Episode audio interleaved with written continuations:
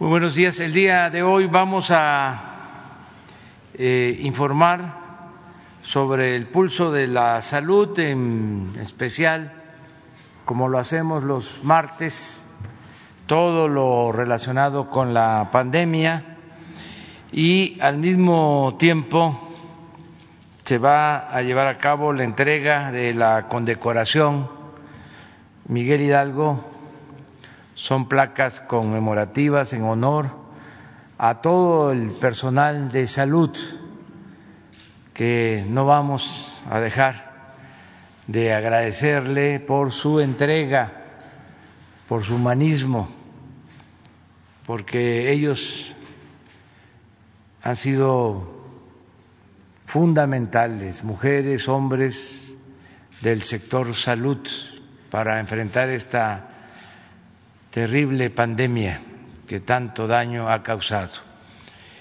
Entonces, vamos a llevar a cabo esta ceremonia. Eh, de acuerdo al programa, eh, va a tomar la palabra, como siempre, el doctor Jorge Alcocer, secretario de Salud, para introducir. Luego el doctor Hugo López Gatel va a informar de la eh, situación que guarda la pandemia y eh, posteriormente el maestro Zoe Robledo, director del Seguro Social, va a informar sobre este premio, este reconocimiento al personal de salud del país. Eh, nos acompaña también el maestro Juan Ferrer, director del INSABI, y eh, Luis Antonio Ramírez Pineda, que es el director del ISTE. Están aquí con nosotros. De modo que comenzamos con el doctor Alcocer. Muchas gracias, señor presidente. Muy buenos días a todas y todos ustedes y a quienes nos siguen día con día. Hoy que en parte de nuestro país tenemos un repunte de casos y ante la espera del año nuevo con la familia, la llegada de los Reyes Magos, eh, hago un respetuoso exhorto a que actuemos con mucha responsabilidad para evitar contagios, porque la pandemia del COVID-19 sigue causando estragos y lo más importante de todo, lo más eficaz es cuidarnos nosotros mismos. La solidaridad está siempre del lado de las causas justas. Hoy se pone de manifiesto al recibir a cientos de enfermeras, a cientos de médicos y de profesionistas de la salud de diferentes estados de la República que vienen a apoyar, a echarles un hombro a quienes están en la primer línea de atención COVID.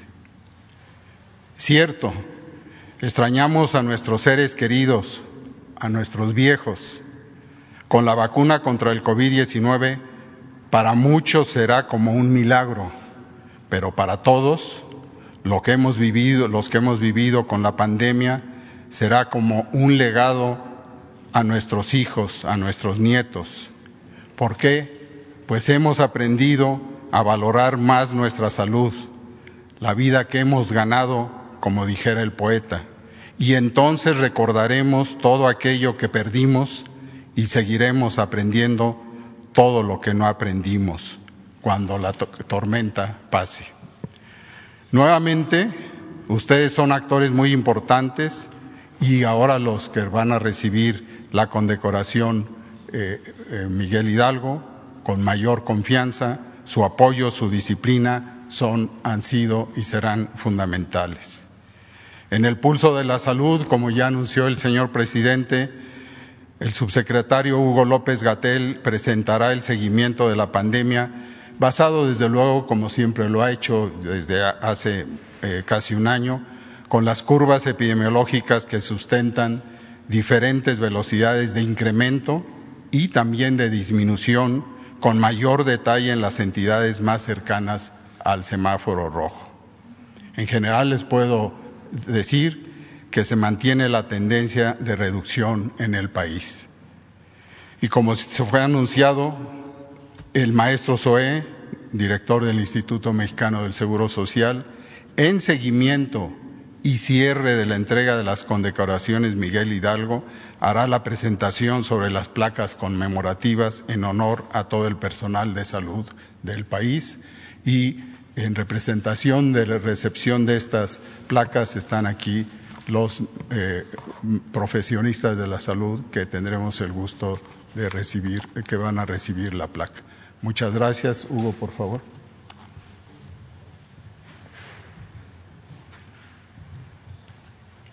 Con su permiso, señor presidente, maestro, colegas, eh, directores de las instituciones de salud y seguridad social, y saludo con mucho respeto y aprecio a los colegas eh, directores de las unidades que serán condecoradas o que se entregará hoy su condecoración y el jefe de residentes del Instituto Nacional de Enfermedades Respiratorias. Muy buenos días eh, tengan todas y todos ustedes.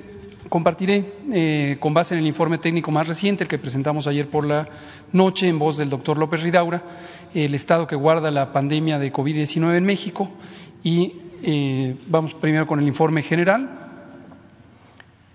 Eh, como se puede apreciar en esta curva epidémica de agregación semanal, la siguiente, la siguiente y la siguiente. En esta curva epidémica de agregación semanal que presentamos todos los días, eh, monitoreamos uno de los indicadores importantes que es el porcentaje de positividad. Esto es cuántas personas de cada 100 resultan positivas cuando se les estudia, eh, dado que tienen síntomas de COVID-19, cuántas resultan positivas al virus SARS-CoV-2 con las distintas pruebas que se usan para este propósito. Recordar que desde hace ya cuatro semanas eh, estamos utilizando la prueba antigénica, la prueba rápida, particularmente en la Ciudad de México y varias entidades federativas también ya lo incorporaban. Estas eh, pruebas tienen sus eh, virtudes, también tienen algunas limitaciones. La prueba definitiva es la prueba de PCR, pero en condiciones de uso adecuado. También la prueba de antígenos es una prueba de diagnóstico por laboratorio. Y lo que vemos es que cuatro de cada diez, o 40%, resultan positivas al virus SARS-CoV-2 eh, cuando se les estudia eh, por laboratorio. La siguiente. Un elemento positivo, pero que definitivamente siempre hay que tomar en cuenta que puede variar, eh, pero es muy importante mostrarlo eh, eh, según la condición en que se encuentre, es el porcentaje de cambio, cuánto ha variado la epidemia de una semana a otra y lo presentamos todos los días. En la semana eh, más reciente en la que está el corte de información, que es el cambio entre la semana 50 a la 51 del año, en este momento está transcurriendo la última semana epidemiológica de 2020, la semana 53, que es una semana parcial, eh, solamente son los primeros tres días, y vemos un cambio de reducción de 13%. Como informábamos y se muestra en la gráfica, esto ha ido variando. En la tendencia general desde la semana 40 del año, que es la primera semana de octubre, fue un cambio muy importante en la trayectoria. Habíamos tenido una reducción todo agosto, todo septiembre y a partir de octubre empezó a aumentar el número de casos diarios, por lo tanto el número de casos semanales con respecto a lo que había estado ocurriendo. Sin embargo, para este cambio más reciente de la semana 50 a la 51 hay una reducción de 13%. Como lo advertimos cada vez que presentamos esto, a lo largo de la semana, conforme van fluyendo los datos que provienen en todos los casos de las entidades federativas, se puede disminuir esta eh, magnitud, este tamaño de la diferencia, de la reducción, y terminemos la semana con una reducción no tan sustancial. Sin embargo, con esta eh, apertura de semana, con reducción tan grande, muy probablemente se conservará la reducción. La pregunta natural es si esto es ya una tendencia definitiva. La respuesta es no necesariamente. Esto hay que monitorearlo todos los días y estar apreciando la tendencia. En su momento veremos con el paso de los días y las semanas si se sostiene esta reducción y hablamos ya de una tendencia sostenida a la baja. Lo iremos informando según sea el caso. La siguiente. Respecto a la mortalidad, la mortalidad ha estado también a la alza desde el inicio de octubre y tenemos incrementos eh, menores en la medida en que se ha reducido la letalidad.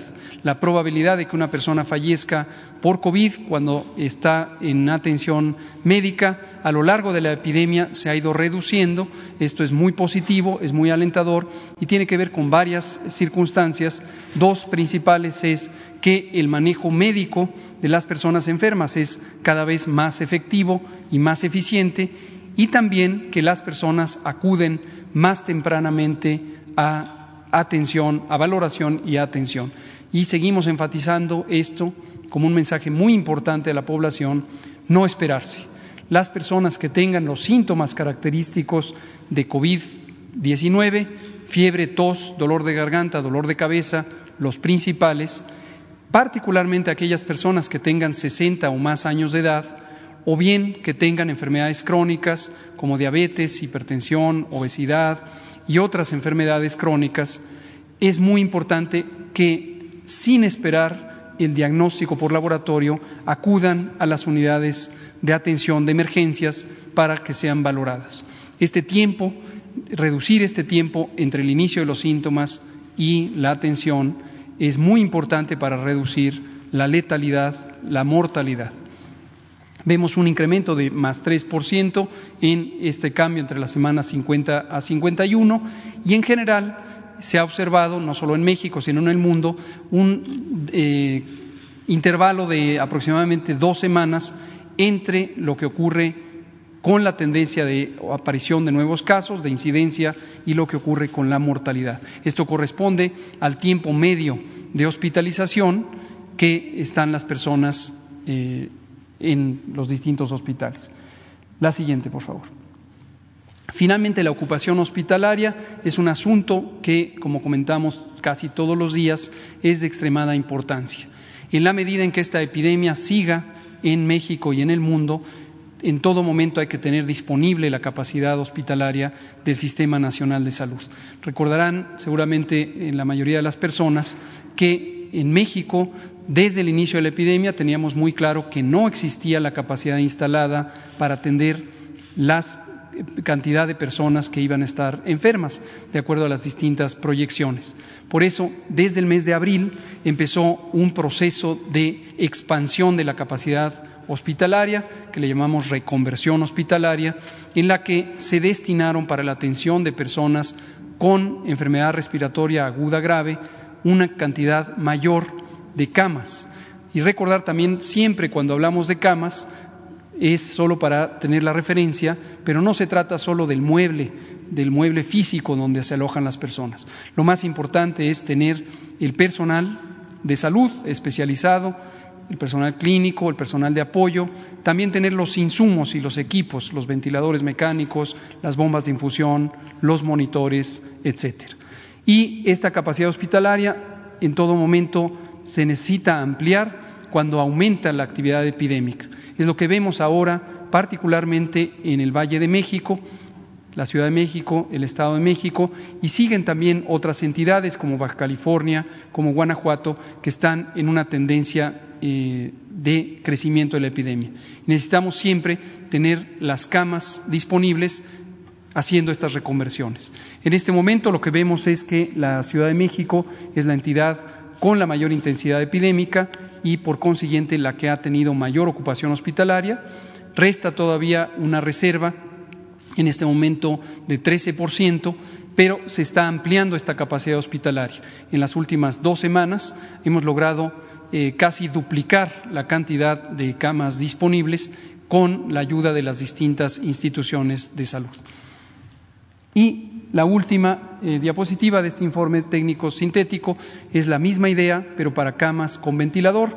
Estas son las camas necesarias para las personas críticamente enfermas.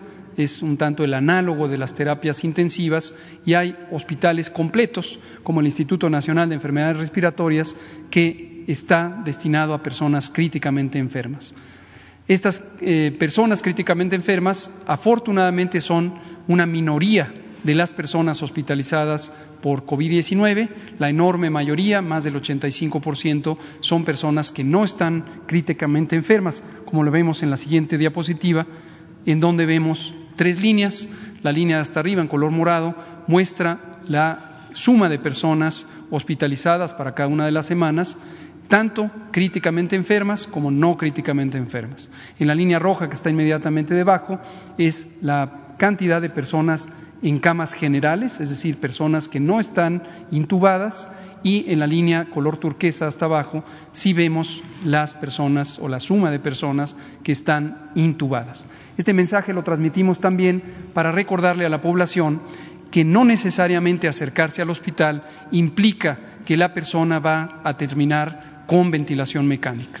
Hemos detectado distintas eh, razones por las que las personas tardan en llegar a los hospitales, pero una muy importante es el temor de que si la persona llega al hospital, irremediablemente va a ser intubada. Y desde luego a toda persona le da temor esta situación. Lo que queremos dejar muy claro, lo hemos dicho varias veces, es si las personas se esperan, es mucho más probable que lleguen en una condición crítica y entonces terminarán siendo intubadas cuando hay menos posibilidades de lograr una mejoría. Mientras que si acuden más tempranamente a los hospitales, todavía hay muchas más intervenciones que se pueden hacer. Una muy importante es oxigenación sin intubación, lo que técnicamente llamamos eh, oxigenación no invasiva, y eso permite una recuperación sin llegar a una fase extrema de la enfermedad en la que desafortunadamente hay menor probabilidad de que se recuperen las personas. Entonces, insistimos, muy, muy importante llegar tempranamente a las unidades hospitalarias. Ahora, si me lo permite, presidente, me paso para allá para comentar las curvas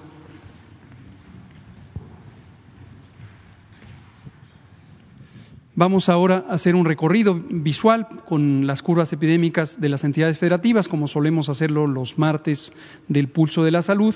Y el mensaje fundamental es identificar lo que está ocurriendo en la unidad eh, en la entidad federativa donde usted vive. Cada persona que nos escucha y nos ve podrá identificar cuál es la trayectoria de la epidemia, el cambio, si va aumentando, si va disminuyendo o está estable en el sitio donde vive.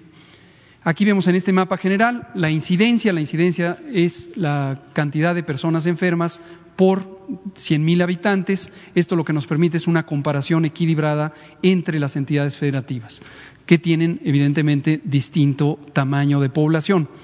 La intensidad del color lo que refleja es la intensidad de la epidemia en términos generales, sin entrar en cada detalle, aunque cada quien lo puede analizar al ver la imagen es donde está más oscuro el color, está más intensa la epidemia. Y donde está más claro, como es el caso de Campeche y Chiapas, la epidemia está con una eh, carga de enfermedad, con una cantidad de personas enfermas cada día menor. La siguiente, por favor. En esta curva epidémica, recordar para quien ve por primera vez curvas epidémicas, lo que se representa es el tiempo eh, conforme transcurre la curva o la gráfica de izquierda a derecha, es el tiempo en semanas. Empezamos aquí en la semana 10, que es la primera semana de marzo, cuando empezó la epidemia en México, y cuanto más alta es esta línea, en este sentido, es la cantidad de personas que se estima están enfermas. Estos son los casos estimados. Lo importante de una curva epidémica es poder visualizar de manera rápida si la cantidad de personas enfermas aumenta o disminuye. Para ilustrarlo, aquí tenemos de la semana 10 hasta la semana 26 que aumentó la epidemia, esto es marzo, abril, mayo, junio y finalmente julio, en donde llegamos a un punto máximo y posteriormente en la semana 29 empezó a descender y esto es agosto, septiembre. Al llegar a octubre, que es la semana 40 del año, la epidemia empezó a aumentar nuevamente hasta que llegamos a la semana 50, que es a mitad de noviembre, de la penúltima semana de noviembre, y empieza a disminuir en este momento. Vamos a ver a partir de la semana 1 de 2021 si esto se mantiene o no en esta dirección. La siguiente, misma idea para la mortalidad, que es esta curva en verde, Enseguida, cuando recorramos los 32 entidades federativas, veremos lo mismo, por eso lo explico en mayor detalle al inicio. Y lo que vemos también es el cambio por semanas. Llegamos a un punto máximo en la semana 28, que es la tercera semana de julio. Agosto, septiembre disminuyó la epidemia, también en la mortalidad, y a partir de octubre ha seguido aumentando al momento de la semana 50 a la 51 con un cambio de más 3%. La siguiente. La tercera gráfica que veremos también en todos los 32 casos es la hospitalización.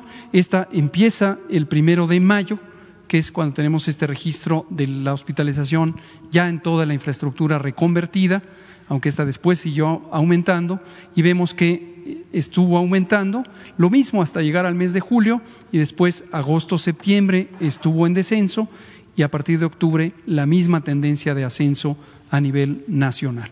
Entonces, en resumen nacional, vemos por primera vez desde que empezó octubre que desciende la curva epidémica, desciende la cantidad de personas estimadas enfermas, todavía no desciende la cantidad de personas que lamentablemente fallecen por COVID-19 y todavía no desciende tampoco la cantidad de personas hospitalizadas en este momento.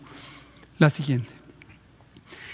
Para cada entidad federativa haremos este recorrido ya de manera más eh, rápida y vamos mostrando la tendencia. Me concentraré en mi descripción en lo que ocurre en las semanas más recientes. Usaré solo el ejemplo de Aguascalientes para ilustrar la manera de describirlo.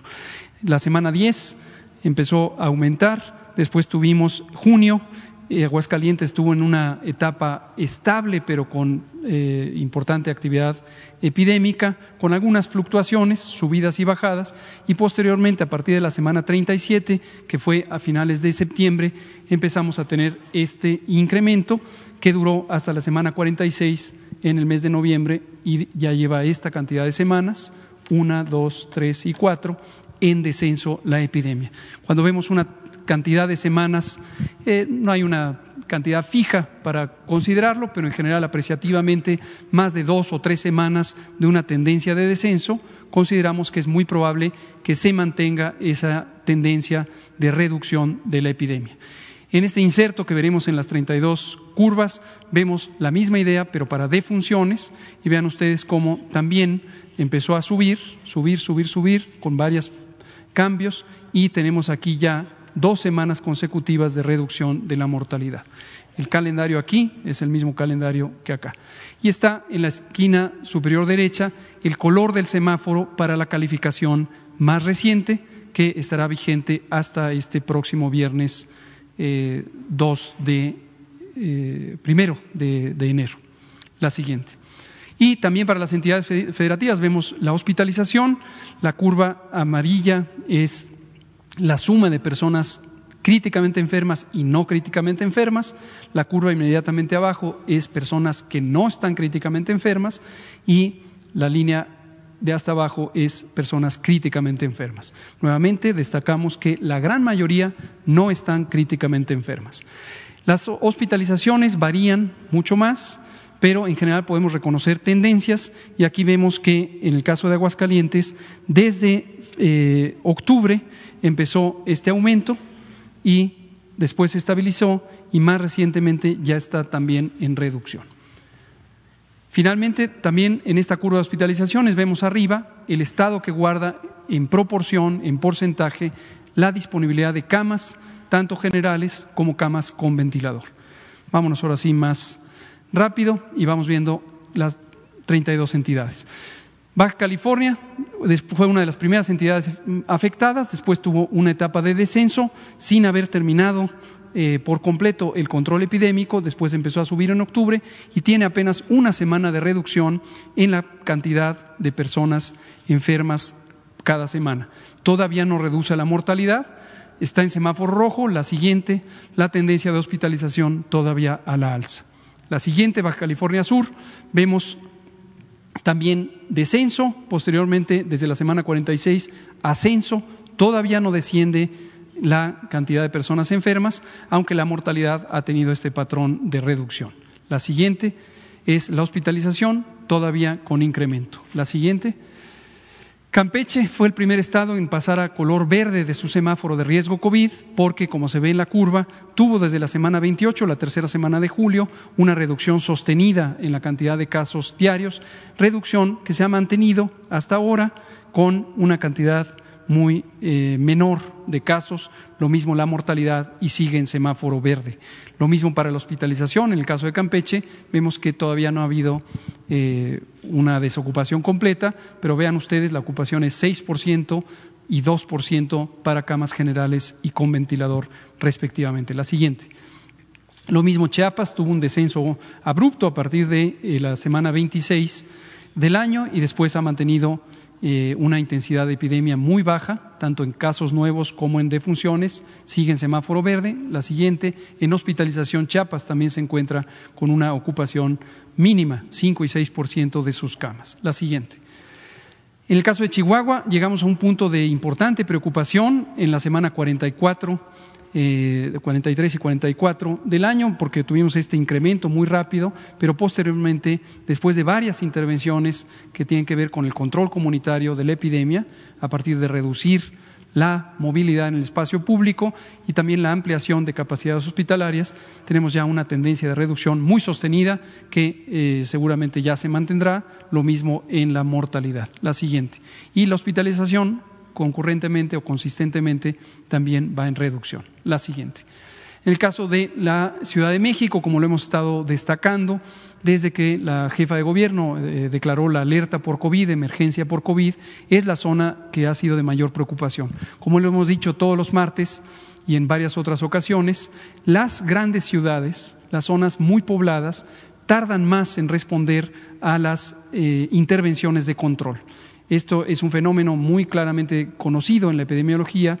Las poblaciones tienen todavía una inercia, una velocidad de contagios que tarda en cambiar eh, con el tiempo. Pero afortunadamente vemos la primera semana de reducción que es consistente con ya tres semanas de reducción de la movilidad en el espacio público. Queremos destacar esto porque esto es alentador para quienes vivimos en el Valle de México, el 4 de diciembre el, presidente hizo aquí un llamado muy enfático a la colaboración de las personas que vivimos en la zona metropolitana para reducir voluntariamente la movilidad. Y posteriormente se tomaron disposiciones específicas y ayer presentábamos por la noche la reducción de la movilidad en el espacio público. Eso hace tres semanas. Y hoy vemos la consecuencia, que es ya la reducción en la tendencia de la epidemia. Las defunciones, desafortunadamente, todavía no disminuyen, pero si se reduce el número de casos, reducirá la mortalidad también. Todavía estamos en semáforo rojo y esto ocurrirá al menos hasta el 10 de enero. La siguiente. Tendencia de hospitalización todavía la alza y como hemos dicho, todavía tenemos una sobrecarga de hospitalización muy importante y estamos haciendo todos los esfuerzos para ir más rápido en la reconversión hospitalaria. La siguiente. En el caso de Coahuila también tenemos eh, que tuvimos un cambio muy importante desde la semana 37 del año, llegamos a un punto máximo y llevamos varias semanas de reducción, también de defunciones, la siguiente, también las hospitalizaciones van en reducción, la siguiente. En el caso de Colima, una tendencia en general muy positiva desde la semana 32 a la reducción, desde la semana 46 ha habido una suerte de estancamiento en esa reducción, porque se mantiene más o menos la misma cantidad de personas enfermas por semana, y en el caso de la mortalidad, con una reducción sostenida desde la semana 41. La siguiente, las hospitalizaciones se redujeron, pero en este momento todavía no terminan de reducirse. Hay una suficiente capacidad hospitalaria por arriba del 80%. La siguiente. En el caso de Durango, también junto con primero Chihuahua y después Coahuila, le siguió Durango con este importante cambio desde la semana 38, en donde aumentó la cantidad de personas enfermas, pero ya llevamos cinco semanas consecutivas en donde hay una reducción sostenida, lo hay también en la mortalidad y lo hay también en la hospitalización. Entonces, Durango también ya está en una fase de control epidémico eh, sostenida. La siguiente. En el caso del Estado de México sigue un patrón casi idéntico al de la Ciudad de México. La razón es obvia. Eh, la mayoría de los casos están ocurriendo en la zona conurbada y después de un periodo largo de reducción tuvimos este incremento justamente en la primera semana de octubre. Siguió aumentando, pero también vemos ya primera semana de reducción de la intensidad epidémica, aún no de las defunciones. La siguiente, tampoco de la hospitalización. La siguiente. Guanajuato sigue un patrón semejante, pero ahí no está relacionado con lo que ocurre en el Valle de México. Vemos este incremento importante. El gobierno del Estado de Guanajuato ha hecho un señalamiento de tomar las medidas correspondientes al semáforo rojo, a pesar de que aún en la calificación específica no se encuentra en semáforo rojo, pero respaldamos por completo la muy sensata y oportuna disposición del gobierno de Guanajuato de hacer medidas de restricción de la movilidad que corresponden con el semáforo rojo. Es muy oportuno para lograr cambiar esta trayectoria. Vemos ya resultado preliminar con reducción y apenas una semana de reducción de la mortalidad. La siguiente. La hospitalización todavía en fase de ascenso. La siguiente. El estado de Guerrero, en general, con un patrón de reducción desde la semana 25, con muchas eh, variaciones, y desde la semana 44, eh, con un proceso de aumento, no tan acelerado como en otras entidades federativas. Esperemos que empiece a tomar también una tendencia de control. La siguiente. Las hospitalizaciones, también muchas variaciones y en este momento en general habían tenido reducción y solamente en los últimos 12 días tienen un incremento. La siguiente. El Estado de Hidalgo, un patrón muy semejante al de la Ciudad de México, muy semejante al del eh, Estado de México, muy semejante al de Guanajuato. Aquí enfatizamos el concepto de megalópolis. Existen siete entidades federativas en el centro del país que comparten una enorme cantidad de personas que se movilizan. Y esto hace que la epidemia, hasta cierto punto, se comporte de manera semejante en todos estos siete estados. Lo vamos a ver también para el caso de Morelos.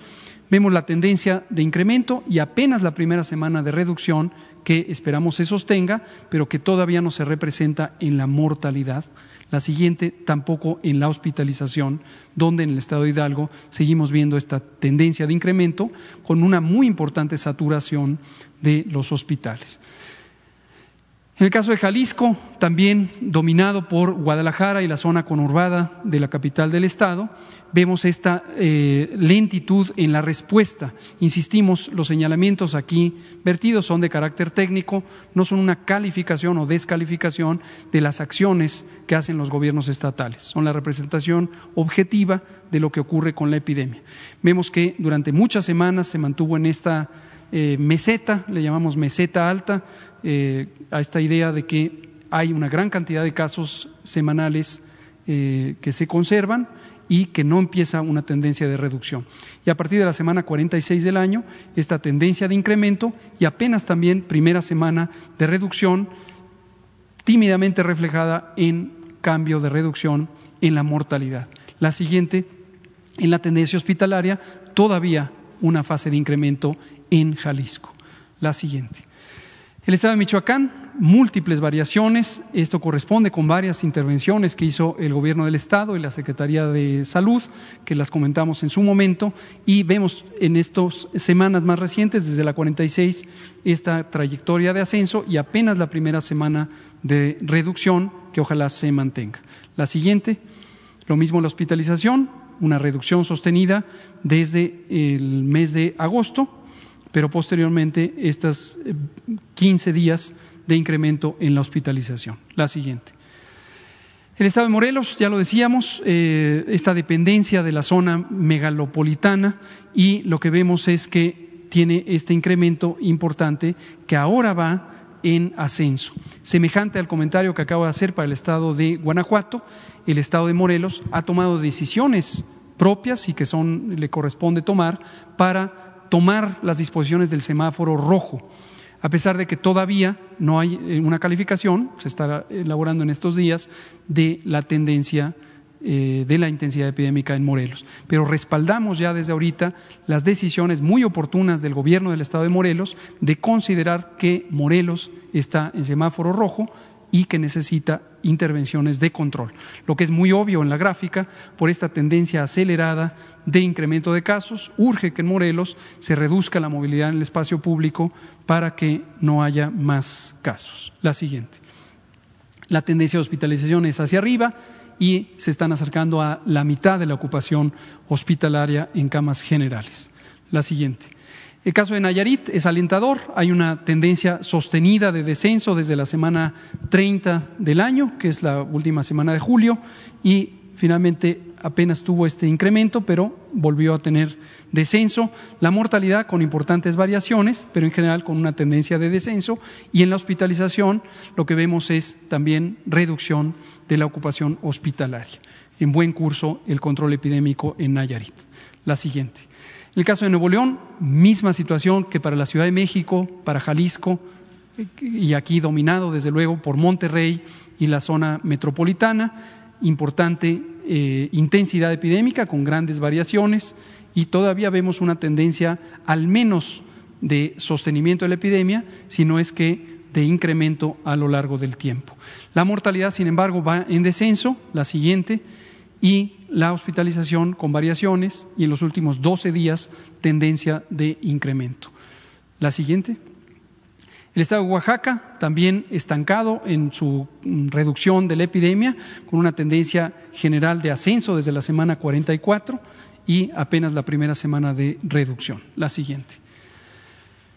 Igual, la hospitalización está en, estable, pero con ocupación de la tercera parte de las camas destinadas a COVID. La siguiente. El Estado de Puebla en general había tenido una tendencia muy positiva de reducción desde la semana 26, primeras semanas de julio, y se mantuvo hasta la semana 40. Después no tuvo incremento durante todo octubre y fue a partir de noviembre que empezó con incremento. El gobierno del Estado de Puebla ha hecho un llamado también a eh, reducir la eh, movilidad en el espacio público porque tiene un riesgo importante de eh, entrar en descontrol. Insistimos, el semáforo de riesgo COVID todavía lo muestra en naranja, pero nos parece oportuno que el gobernador del estado de Puebla y su equipo hayan tomado ya acciones anticipadas para reducir la movilidad en el espacio público. La siguiente, vemos que la trayectoria de ocupación hospitalaria también va en incremento. Puebla es uno de los siete estados de la zona megalopolitana. La siguiente. Querétaro en general había tenido una tendencia de ascenso, de aumento, sostenida desde el inicio de la epidemia, ascenso, ascenso, ascenso, ascenso, ascenso mucho más acelerado a finales de septiembre, octubre, noviembre y ya tiene una señal positiva de reducción por tres semanas consecutivas. Lo mismo la mortalidad empieza a reducirse y la hospitalización todavía está en una trayectoria de aumento. La siguiente. Quintana Roo, en general, un muy buen control, hay un poco de estancamiento, incluso una tendencia de aumento durante el mes de noviembre y en la siguiente vemos que la tendencia de hospitalización apenas empieza a tener un cambio hacia arriba, todavía tiene buena disponibilidad de camas hospitalarias. La siguiente, San Luis Potosí, eh, también una zona de no fácil control por la movilidad eh, que representa la zona eh, central del Bajío, la parte alta del Bajío, y tenemos esta tendencia de estancamiento, pero en las últimas cuatro semanas consecutivas de reducción, lo mismo la mortalidad, lo siguiente, lo mismo la hospitalización con importantes variaciones y la disponibilidad hospitalaria superior al casi 80%. La siguiente. Sinaloa es el estado que tiene la mayor cantidad de semanas consecutivas en reducción, con variaciones, como suele ocurrir, pero desde la semana 23 con reducción, reducción de las defunciones, está en semáforo amarillo la siguiente y la hospitalización en reducción. Buen control epidémico en Sinaloa, la siguiente. Sonora había tenido una muy buena reducción desde la semana 28 del año, la tercera semana de julio. Después, a partir de noviembre es cuando empezó en ascenso. Tiene ya tres semanas de reducción, pero todavía la mortalidad está en ascenso. La siguiente. Lo mismo la hospitalización, apenas es en la última semana donde ya se muestra una reducción, pero por ser uno de los indicadores más tardíos es alentador que empezará a entrar en control. La siguiente. Tabasco, muy semejante, tuvo una reducción desde el final de julio, todo agosto, todo septiembre y a mitad de octubre es que empezó a tener esta tendencia de incremento. Afortunadamente en la última semana vemos ya esta reducción, todavía no se refleja en las defunciones, la siguiente todavía no se refleja en la hospitalización. Esperamos que se mantenga esta tendencia y eh, se reduzca ya la epidemia también en Tabasco. Tamaulipas, ya casi por terminar, tenemos esta reducción sostenida, pero todo octubre, todo noviembre ha tenido una eh, meseta en donde hay eh, estabilidad de la epidemia, pero todavía con importante carga, tanto en casos como en mortalidad, la siguiente como en hospitalizaciones, con buena capacidad hospitalaria todavía disponible. La siguiente, Tlaxcala, que había tenido también una reducción, este es un patrón muy semejante al de Tabasco, había tenido una reducción sostenida, pero a partir de octubre, con este cambio hacia arriba, Tlaxcala también está en la zona megalopolitana y podría ser afectada de esta tendencia general de todas las entidades federativas de la región centro, las defunciones a la alza, la siguiente, y la hospitalización a la alza. Sería prudente que en Tlaxcala ya se empezaran a hacer algunas intervenciones correspondientes a eh, el control de la movilidad. La siguiente. Veracruz en general con una tendencia a la baja, muy parecido al patrón al de Campeche, aunque se quedó con todavía una importante cantidad de casos semanales desde todo octubre y noviembre, reducción de mortalidad, la siguiente, y reducción de la hospitalización, la siguiente. Casi para terminar, Yucatán, una tendencia general de reducción con importantes variaciones, pero en general desde la semana 32 tenemos una tendencia a la baja y después una disminución más lenta, lo mismo en la mortalidad, la siguiente, y en las hospitalizaciones está eh, estable en la ocupación hospitalaria, pero con buena capacidad hospitalaria, casi del 90% de disponibilidad. La siguiente. Zacatecas, el último estado en el orden alfabético, tuvo, igual que Querétaro, una tendencia de ascenso, ascenso, ascenso, un corto periodo durante agosto de reducción y después septiembre, octubre, noviembre en ascenso, pero afortunadamente, noticia positiva, ya lleva tres semanas consecutivas de descenso, se refleja en la mortalidad y se refleja en la hospitalización. Cuando vemos los tres indicadores consistentemente a la baja, ya es mucho más alentador de que hay un control epidémico. En resumen, la epidemia continúa activa en México y debemos seguir con las medidas de prevención. Ya arrancó la vacunación contra COVID desde el 24 de diciembre. Esto es muy alentador, pero es muy importante la prudencia porque durante el tiempo que tarde la aplicación de la vacuna, la epidemia seguirá en México y en el mundo. Entonces debemos seguir con las medidas de control. Son seis entidades federativas las que tienen la tendencia general de ascenso rápido, otras están en un periodo intermedio, son las que están en color naranja, y se sostienen Chiapas y Campeche como entidades con una mínima actividad epidémica. Esto es todo, presidente.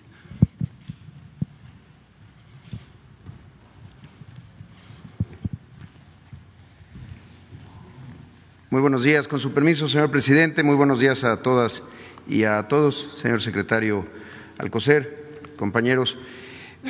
Eh, a iniciativa del, presidente Andrés Manuel López Obrador, el Gobierno de México eh, y el Estado en su conjunto recuperó, rescató la condecoración Miguel Hidalgo de la ley de recompensas, de premios y recompensas civiles.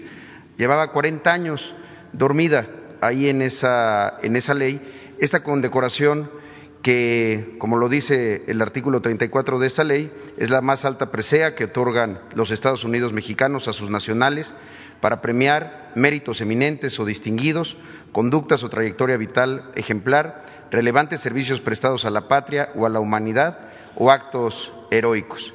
Si pueden pasar la, la primera.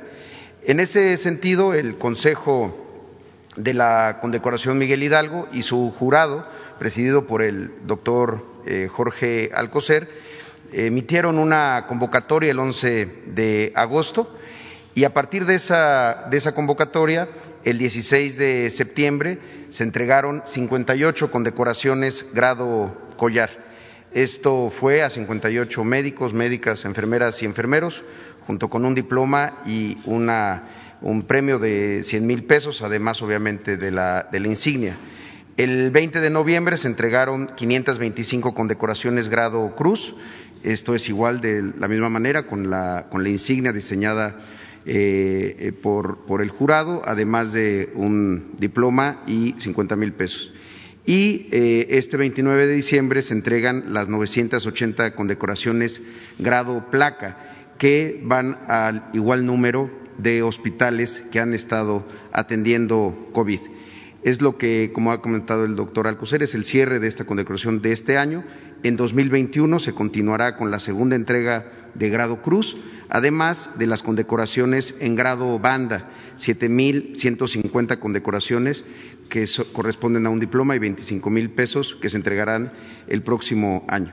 En la siguiente, el grado placa de acuerdo al Consejo de la Condecoración, un consejo que está integrado por la Secretaría de Gobernación, la Secretaría de Cultura, la Secretaría de Educación Pública, además de las mesas directivas de la Cámara de Senadores y de la Cámara de Diputados, diseñaron esta, esta placa. Es una placa simbólica que irá en un lugar muy especial de cada hospital COVID, de todas las instituciones eh, de salud pública de nuestro país. Con esto estamos buscando reconocer y recordar el esfuerzo de todo el personal. La leyenda dice, en reconocimiento al personal de esta unidad médica, su contribución a salvar vidas durante la pandemia de COVID-19 siempre será recordada. Esto, hay que decirlo también, reconoce a todo el personal de salud de todas las categorías, desde luego que los médicos y las enfermeras, las médicas y los enfermeros, pero además a todos los que están en el, en el hospital, a todos quienes han trabajado ahí el personal de higiene y limpieza, el personal de ambulancias, los manejadores de alimentos, los laboratoristas, los químicos, los asistentes médicos, los radiólogos, los camilleros, los inhaloterapeutas, el personal de farmacias, el de mantenimiento y conservación.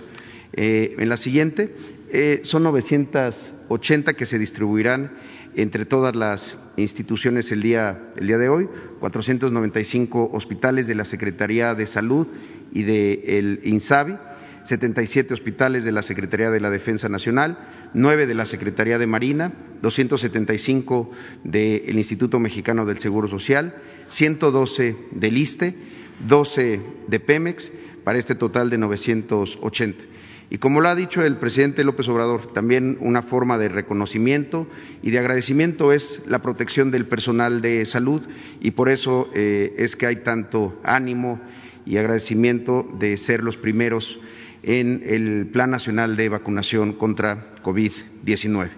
La siguiente, la distribución por Estado es, es la siguiente y a partir de hoy se empezarán a develar todas estas placas. Por eso es que nos da tanto gusto que el día de hoy estén aquí en este Salón de Tesorería de Palacio Nacional siete médicos, siete representantes de siete instituciones de salud para recoger las placas que irán a sus hospitales. Si me lo permite, presidente, los iría nombrando para eh, que vayan pasando cada uno de ellos. Por parte de la Secretaría de Salud, recibe el doctor Robinson Emanuel Robles Hernández, jefe de médicos residentes del Instituto Nacional de Enfermedades Respiratorias, del INER. Gracias.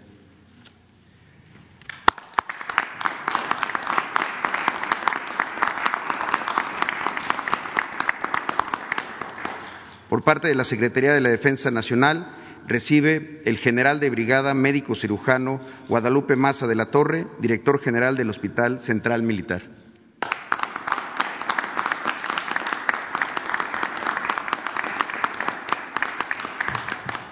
Por parte de la Secretaría de Marina recibe el contraalmirante, Servicio de Sanidad Naval, médico cirujano naval, anestesiólogo pediatra, diplomado de Estado Mayor, Juan Alberto Díaz Ponce Medrano, director del Centro Médico Naval.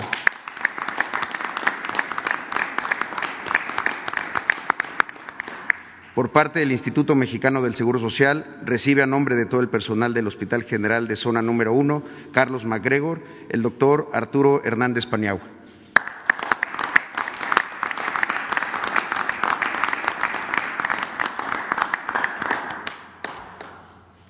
Por parte del Instituto de Seguridad y Servicios Sociales de los Trabajadores del Estado, recibe la doctora María Vandala Azamendi, directora del Hospital Regional de Veracruz.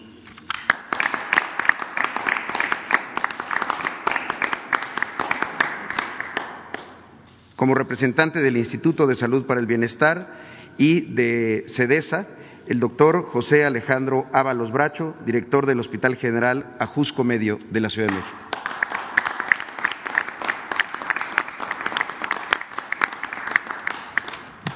Y finalmente, por parte de Pemex, recibe el doctor Abraham Emilio Reyes, director general del Hospital Central Norte de Alta Especialidad.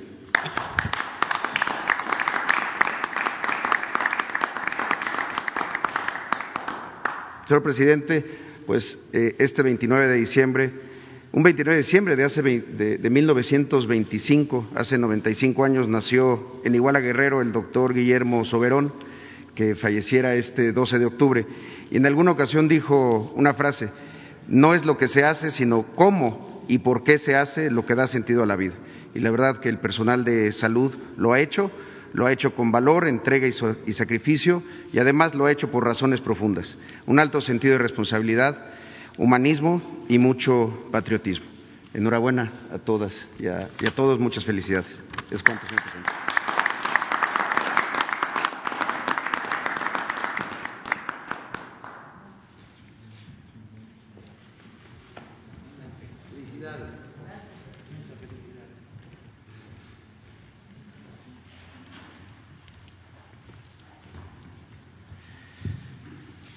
Bueno, hemos eh, concluido la exposición, eh, la entrega de las condecoraciones y abrimos para preguntas y respuestas.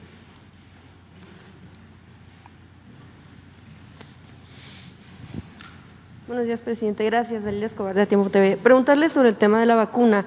Eh, si eh, han dicho que durante todo enero se va a vacunar al personal de salud y tienen sedes base en Ciudad de México y Coahuila. Eh, por cuestión de región.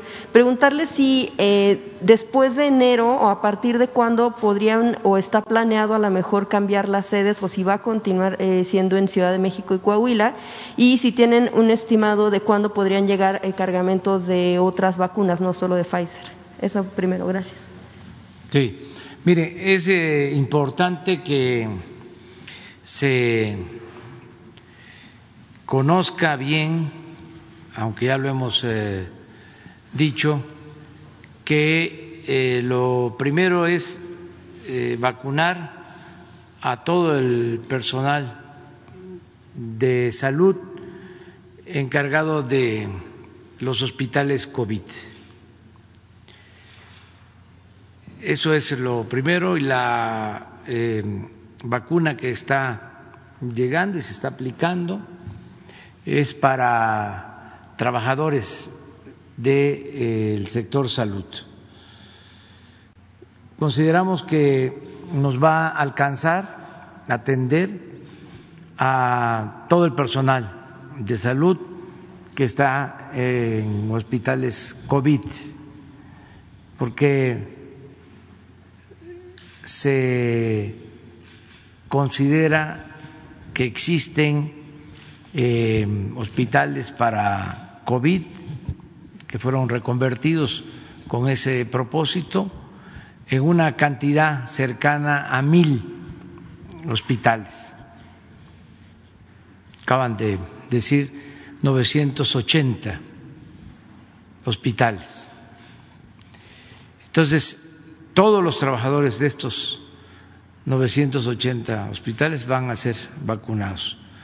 Eh, son los primeros ya se inició este plan. Em, si les eh, parece, ponemos lo de las entregas de sí para explicar.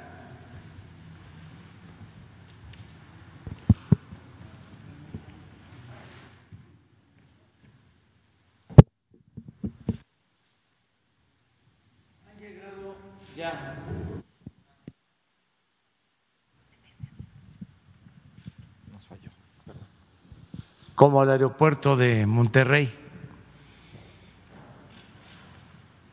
Alrededor de 50 mil dosis que ya se están eh, aplicando. Y eh, van a llegar 53 mil más, se estima para el día 4. Ustedes me corrigen. 4 de enero. Entonces, las que llegaron y las que están por llegar el día 4, se piensa eh, que se utilicen porque estamos en la etapa de preparación, de ensayo, de calibrar eh, todo el plan de vacunación. Entonces, van a llegar 8.775 más dedicadas a Saltillo, a Coahuila y el resto a la Ciudad de México para, pensamos, terminar de vacunar a todo el personal de salud de la Ciudad de México, el Estado de México, eh, Morelos e Hidalgo. Entonces estaríamos hablando de cinco estados con estas dosis. Luego vamos a recibir ya una cantidad mayor. El día 11 de enero, 436.800 dosis.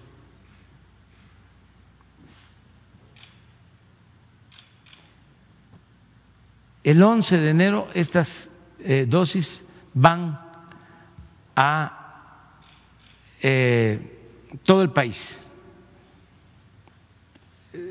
Sería a 27 estados del país. Ya van directo a los aeropuertos. En el caso de Quintana Roo, a Cancún, a Chetumal, eh, Yucatán a Mérida, a Campeche, a Ciudad del Carmen, o sea, ya es una distribución a 27, todo para el personal médico. Entonces, aquí ya estamos hablando de la primera dosis, como la vacuna requiere de dos dosis. Vamos a tener el 18 de enero otra entrega Se estima, en términos así muy generales, de que estas 436 mil dosis se van a utilizar para los primeros que fueron vacunados, porque se requiere un plazo de 21 días de la aplicación de la primera dosis a la segunda. Y el 25 de enero llega otro envío de 436 mil que pensamos aplicar en los estados, en los 27 estados que van a recibir el 11 de enero eh, la primera dosis. De esta forma, con Pfizer, eh, cubrimos, ese es el estimado, todo el grupo de médicos, de enfermeras, de trabajadores de la salud, que se calcula en alrededor de 750 mil personas, de modo que nos va a alcanzar. La vacuna Cancino de una farmacéutica china y del gobierno de China eh, ha hecho el compromiso de entregarnos eh, a partir de enero eh, cantidades suficientes. Se estableció un convenio de 8 millones de dosis de enero a marzo de esta eh, vacuna. Esta vacuna no eh, requiere de dos aplicaciones, es una dosis. Y eh, no requiere de bajas temperaturas, de modo que al tener esta vacuna disponible vamos a iniciar desde enero la vacunación de adultos mayores, que es el segundo grupo prioritario en todo el país. Vamos a seguir recibiendo este, vacunas de Pfizer y de otras farmacéuticas con el apoyo, la colaboración de otros gobiernos con los que tenemos eh, comunicación y hay cooperación y hay acuerdos. ¿Por qué no pones lo de Pfizer?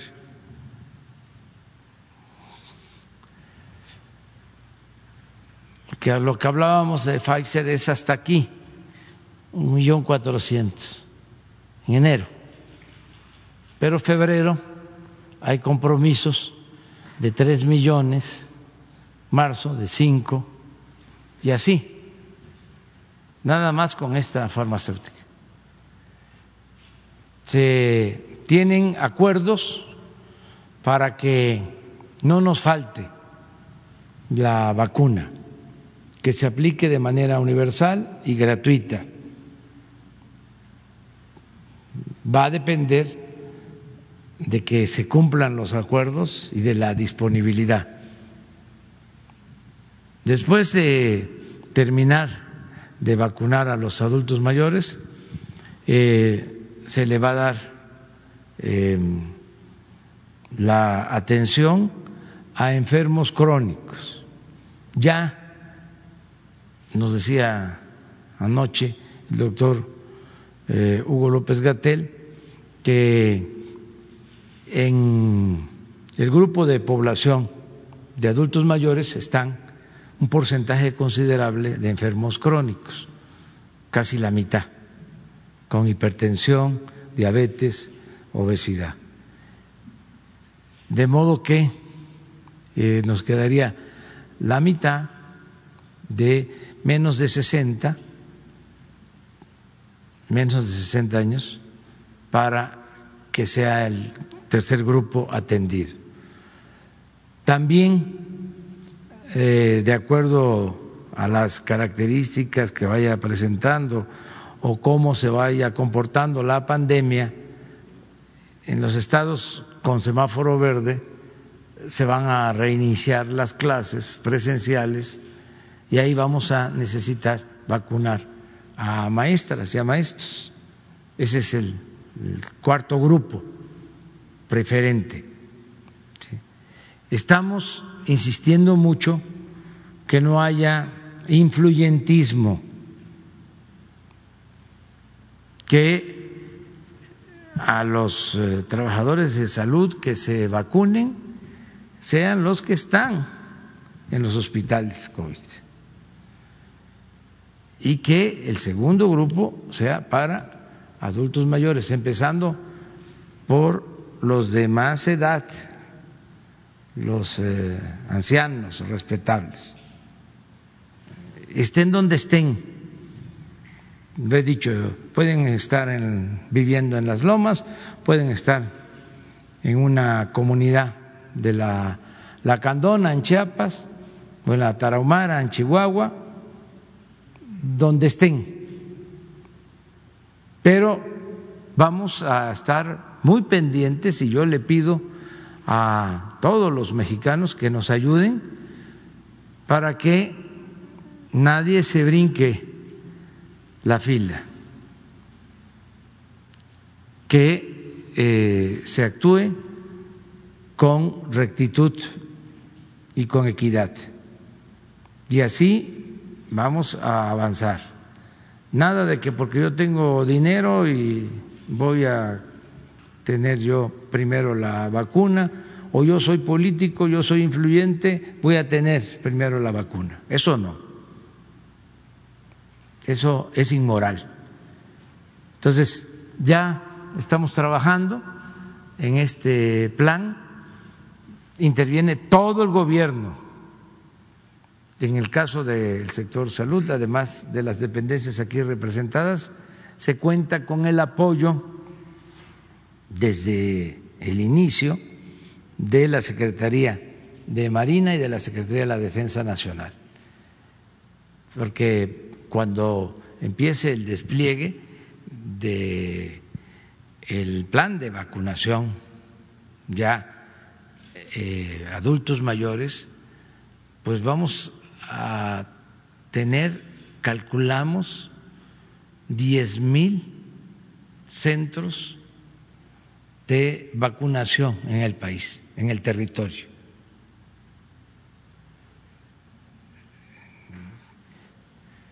Son los diez mil centros integradores que se tienen en donde se está eh, atendiendo a la gente que recibe los apoyos de los programas de bienestar.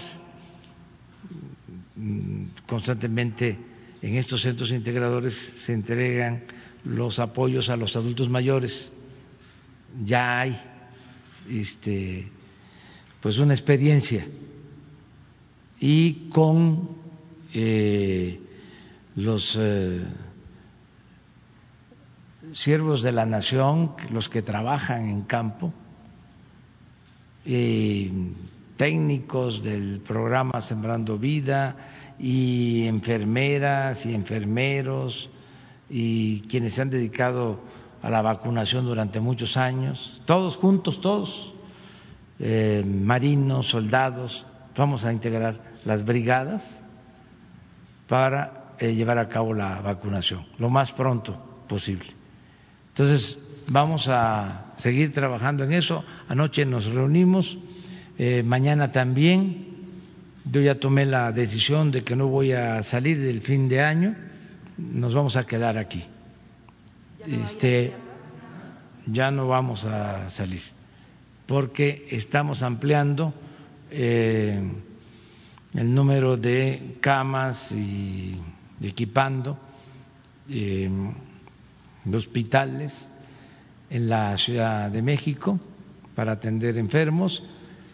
Em, tenemos disponibilidad, pero no queremos eh, confiarnos, eh, queremos estar este, eh, seguros y garantizar que nadie se quede sin camas, sin equipos, sin médicos, sin atención entonces vamos a quedarnos en eso. Aprovecho también para hacer un llamado a los médicos, a las enfermeras, héroes, heroínas nacionales, los que puedan venir a ayudar voluntariamente a la Ciudad de México, como ya lo están haciendo del Seguro Social, y de otras eh, instituciones de hospitales del INSABI en estados donde ya hay más control de la pandemia, donde ya no tienen eh, una situación de emergencia y que puedan venir a ayudarnos, ayudar a este, salvar vidas a la Ciudad de México, esto de manera voluntaria para seguir expresando la solidaridad, el humanismo que caracteriza a todos los trabajadores del sector salud, bienvenidos, este, porque se requieren de más médicos y también el relevo, porque hay mucho cansancio, ya hay mucha fatiga de los que desde hace muchos meses están trabajando en los hospitales.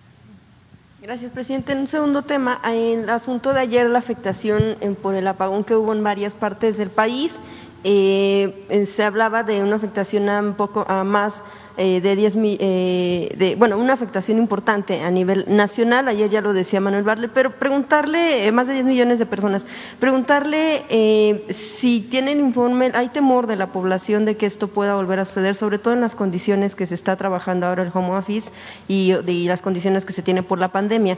Eh, ¿Qué informe le da Manuel Bartlett en torno al temor que se tiene de que esto no se vuelva a dar o al menos no frecuentemente? No se va a repetir. Este fue un desbalance de acuerdo a lo que expresaron los técnicos. Salieron de operación unas plantas y esto generó un descontrol en todo el sistema eléctrico, porque está eh, totalmente intercomunicado el sistema eléctrico, es una red nacional.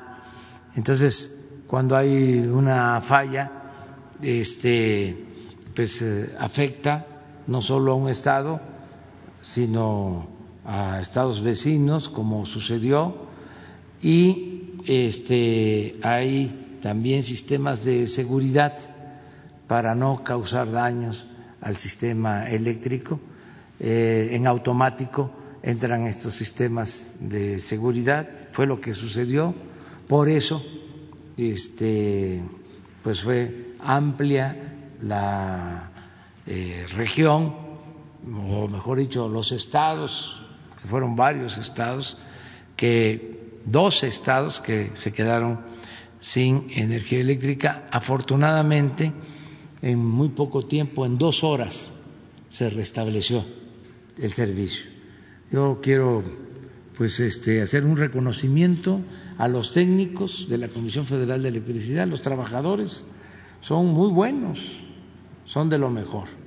Entonces, este van a presentar un informe el día de hoy sobre las causas que, ocasionaron este apagón en 12 estados, eh, a qué se debió eh, y contestar la pregunta si va a seguir sucediendo.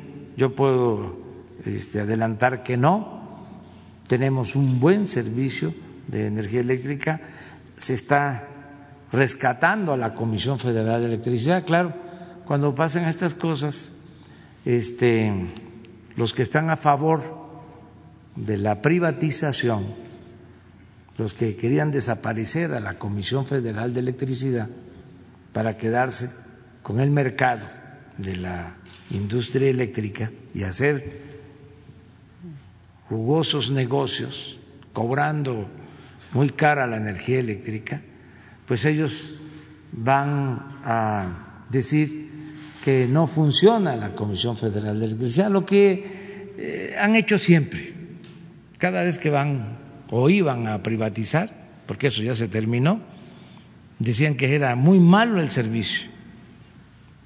Así empezaron cuando iban a privatizar teléfonos de México, diciendo que era malísimo el servicio de teléfonos de México.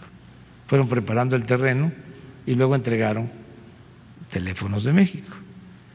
Entonces, eh, hay siempre esa tentación, más ahora que nos hemos propuesto eh, fortalecer a la Comisión Federal de Electricidad y a Pemex, que son dos empresas públicas esenciales. Si se privatiza la industria eléctrica por completo, si hubiesen continuado cerrando plantas de la Comisión Federal de Electricidad y comprando la energía eléctrica a empresas particulares, sobre todo extranjeras, hubiese continuado aumentando el precio de la energía eléctrica, porque eso fue lo que sucedió durante todo el periodo neoliberal. Por eso necesitamos fortalecer a la Comisión Federal de Electricidad, que es una empresa pública, es una empresa de todos los mexicanos, para que así podamos garantizar que no aumente, como ha venido eh, demostrándose, el precio de la energía eléctrica, ni el precio de las gasolinas, ni el precio del diésel, ni el precio del gas. Sí, este ponemos orden y eh, no hacen estos jugosos negocios al amparo del poder público, los que estaban acostumbrados a eh, eh, sacar provecho o medrar del presupuesto de la hacienda pública. Entonces, si hubo esta falla, no se va a repetir y hoy se va a explicar muy bien este, de qué se trató y que tenga también la seguridad la gente que no va a volver a pasar y que la Comisión Federal de Electricidad es una empresa con trabajadores, con técnicos de primera, porque también cuando estaban iniciando el proceso de privatización de la industria eléctrica, empezaron con una campaña, yo no digo mentiras, y no hay que olvidar, no hay que padecer de amnesia. Empezaron con una campaña de que si no se privatizaba, si no se abría el mercado de la industria eléctrica, nos íbamos a quedar sin luz, nos íbamos a quedar sin energía eléctrica. Por lo mismo, era necesario abrir el mercado, que fue lo que hicieron.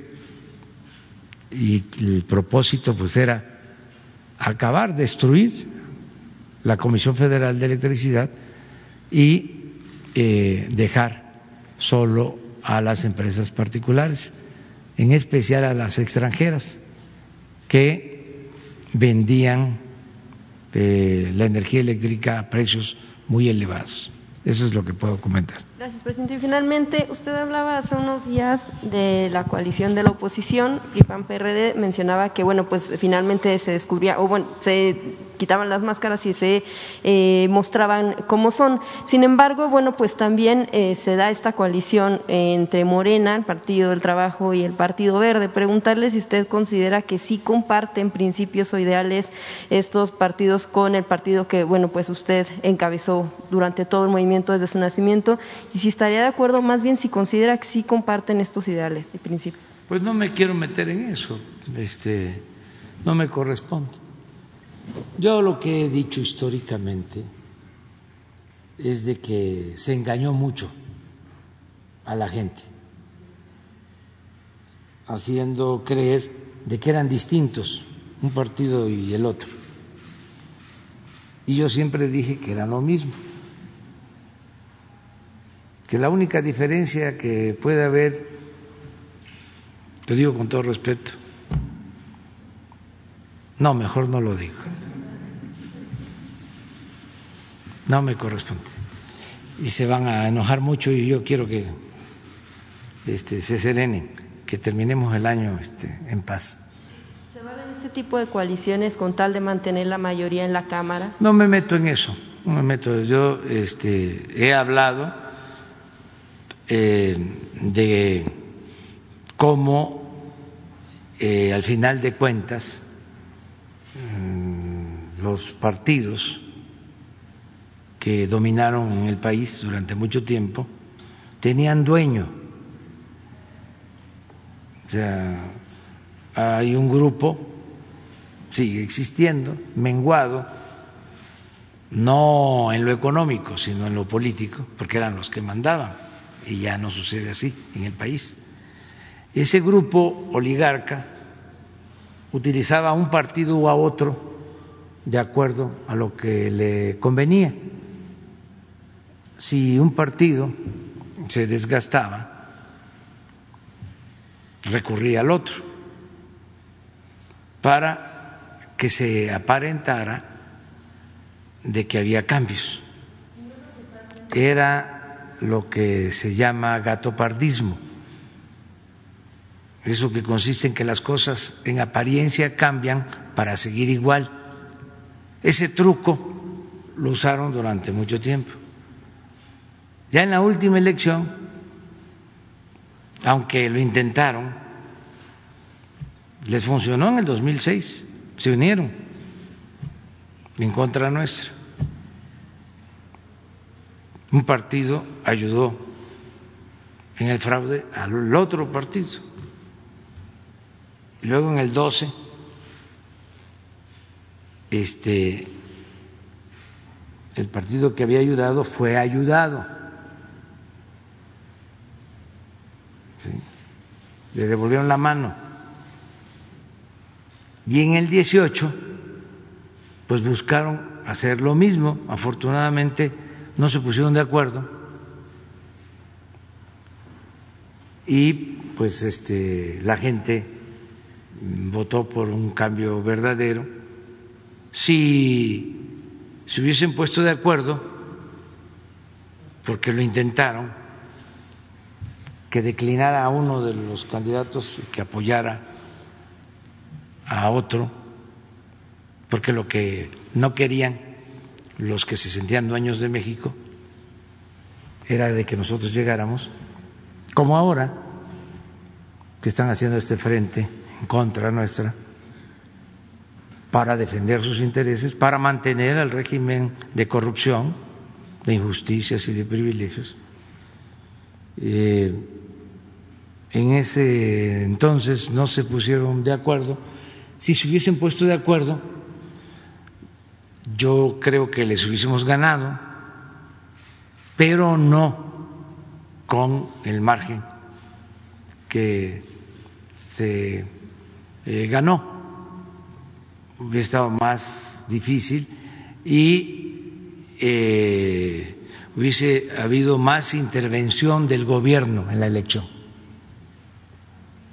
si se hubiesen puesto de acuerdo, como hubo en el 2006, que todo el gobierno se dedicó a impedir que llegáramos. Y no estoy este, levantando falsos, hasta el presidente de ese entonces lo ha declarado, es público. Entonces, eh, ahora como se están llevando a cabo los cambios, porque pensaban que iba a ser más de lo mismo, como no se permite la corrupción, como no se permiten los lujos en el gobierno, como ya no pueden hacer los jugosos negocios que hacían al amparo del poder público, porque todavía voy a dar a conocer un informe de eh, todos los robos que se cometían, los atracos, porque aunque parece increíble, llevo ya más de dos años y todavía me estoy enterando de cosas, porque era todo el gobierno. No era nada más que hacían negocio en la compra de las medicinas. No. En los reclusorios. Imagínense que hacen un contrato para construir reclusorios. Construyen 10 reclusorios. O sea, se privatizan los reclusorios y en el contrato se establece de que el proveedor o contratista o la empresa que invierte y construye el reclusorio también va a dar el servicio de la vigilancia, que incluye las cámaras, y va a dar el servicio de alimentación para los reclusos y lavandería y el servicio médico, todo integral. Y el gobierno lo único que va a hacer es pagar una renta. El costo para el gobierno es eh, el equivalente a mantener un hospital, digo, un hotel de cinco estrellas, el costo, lo que cuesta mantener uno de estos reclusores. Y se les paga el 100% aunque no estén ocupados. Es más, empezó a pagarles antes de que hubiese un recluso, mes con mes. Entonces estamos revisando sus contratos. Estamos hablando de miles de millones de pesos. Entonces, pero eso lo acabamos de este, revisar hace poco y tenemos que proceder, y ya di la instrucción de que se haga la revisión de los contratos, porque es un fraude. Y estamos nosotros pues también en falta, porque eh, ya se pagó en el 19 y se pagó en el 20. Pero así muchas cosas. Entonces, eso es lo que quieren que se mantenga. Por eso dicen este, que quieren regresar. Yo digo que sí, que regresen, pero lo que se robaron.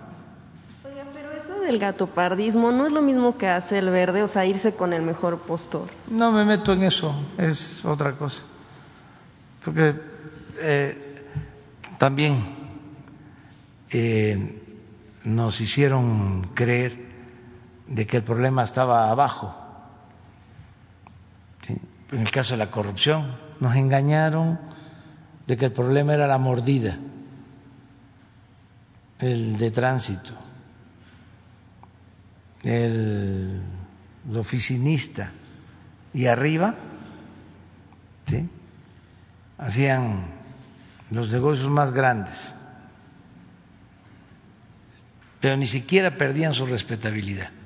Y nos tenían entretenidos de que el problema de México era la corrupción, pero siempre pensando en la mordida, no en las tarascadas. Hasta Transparencia Internacional, me acuerdo que hacía encuestas para medir el grado de corrupción de los países y en el caso de México dejaba una cartera o varias carteras en distintos puntos y con tres mil, cinco mil pesos y este, una identificación. Distribuían en el país 100 carteras con una identificación y tres mil pesos. Y si eh, devolvían las carteras, hablaban para decir aquí está esta cartera, en una proporción mayor es que no había eh, mucha corrupción. Si no las devolvían, pues es que había muchísima corrupción. Pero eso abajo, imagínense lo que significó el negocio de Odebrecht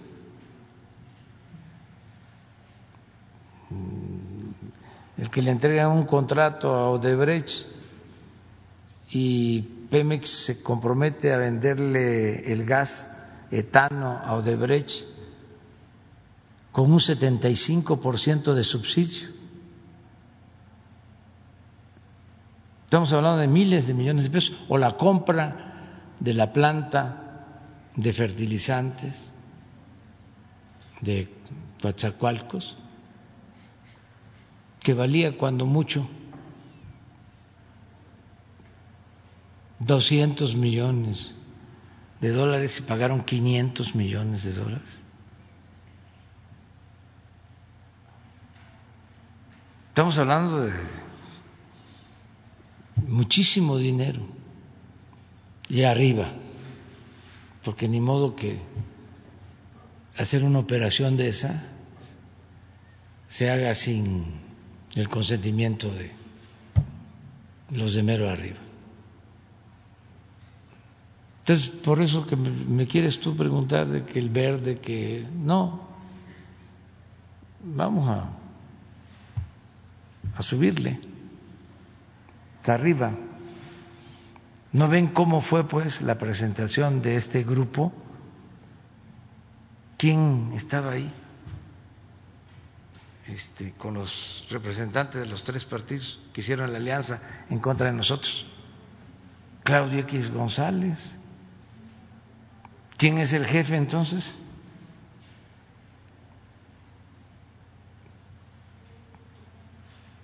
Están los presidentes de los tres partidos y Claudio y el de la Coparmex. Pero ya no voy a seguir hablando de esto.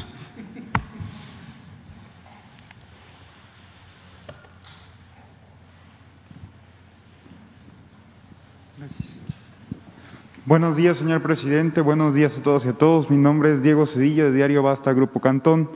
Señor presidente, aprovechando la visita de todo el Gabinete de Salud y en atención al comentario que usted empleó de que invita eh, de manera solidaria a todos los médicos del país a acudir a la Ciudad de México por solidaridad a toda la población que vivimos aquí, mi pregunta sería si existiría una ruta crítica, en todo caso, por parte del Seguro Social y por parte de las instituciones de salud, para que se pueda canalizar a todos estos doctores, enfermeras, personas que quisieran venir a ayudar en la ciudad, ¿cuál sería esta ruta que podrían emplear ellos? Porque lo pueden escuchar aquí en la conferencia, sin embargo, luego es difícil eh, tener un mecanismo eficiente para poder decir yo quiero participar. Esa sería una pregunta, presidente. Gracias. Yo creo que SOE podría responder esto, que es muy importante.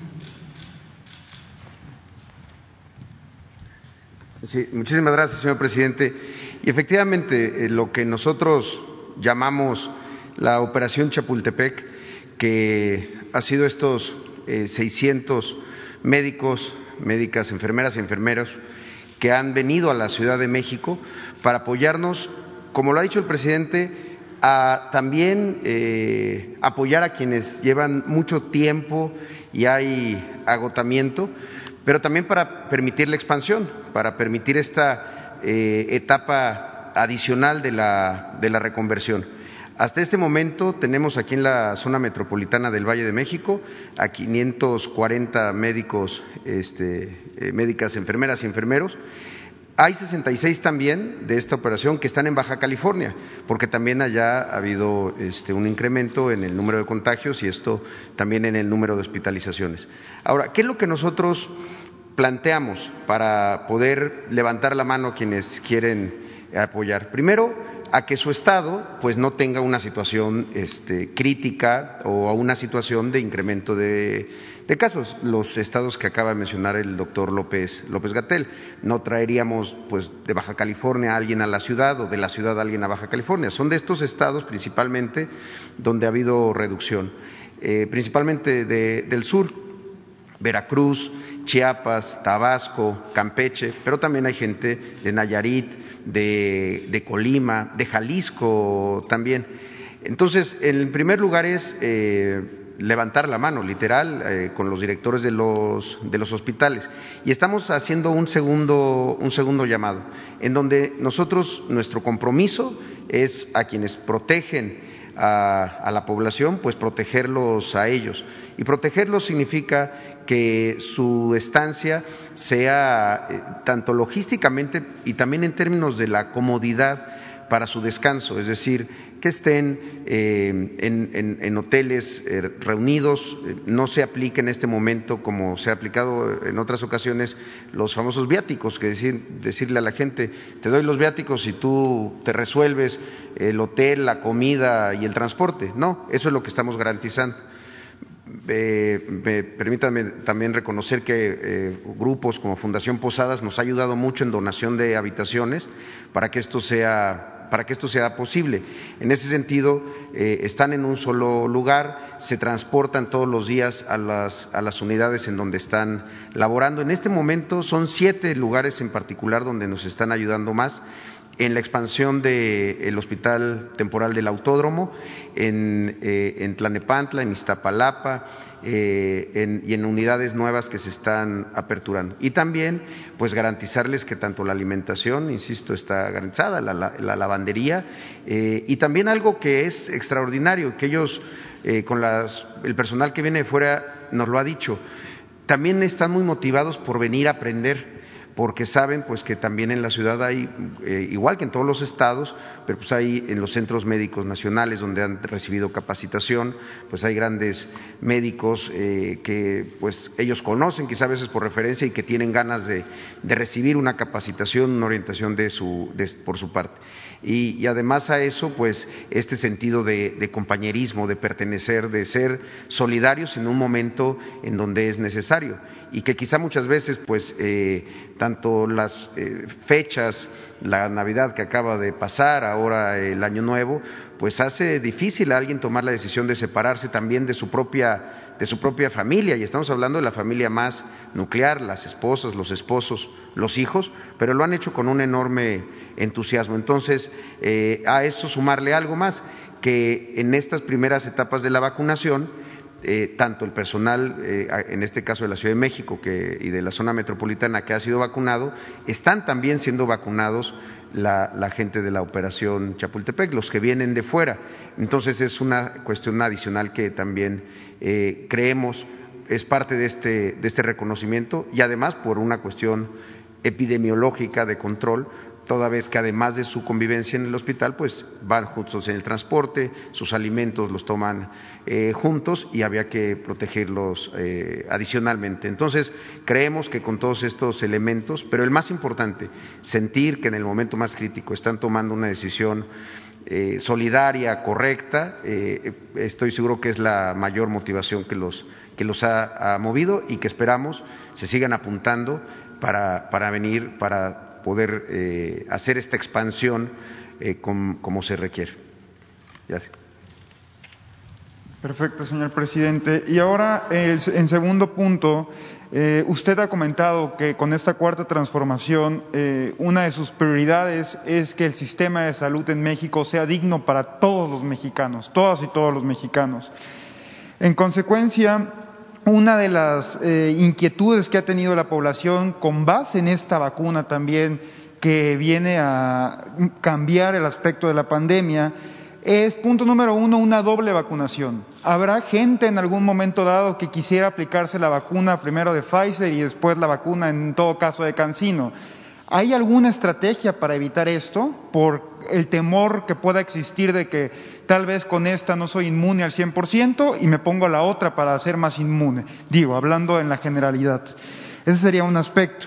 Y con el otro aspecto, señor presidente, con toda esta condición de la vacuna que se viene dando y las enfermedades como la influencia, la influenza, perdón, ¿Habrá pensado el gobierno, habrá alguna estrategia por parte del Gabinete de Salud de tener una cartilla de vacunación digital para que toda la población pueda eh, estar verdaderamente, eh, bueno, que el gobierno tenga información de que toda la población esté verdaderamente bien vacunada y si eh, se ha tenido acercamientos con la iniciativa privada, en este caso como con Carlos Slim, que en otros países ha implementado o ha hecho eh, eventos con base en este mismo tema de una cartilla de vacunación digital. Eso sería, presidente. Muchas gracias. Gracias, presidente. Sí, gracias por las preguntas. Me parece que son muy útiles para abordar temas de interés general.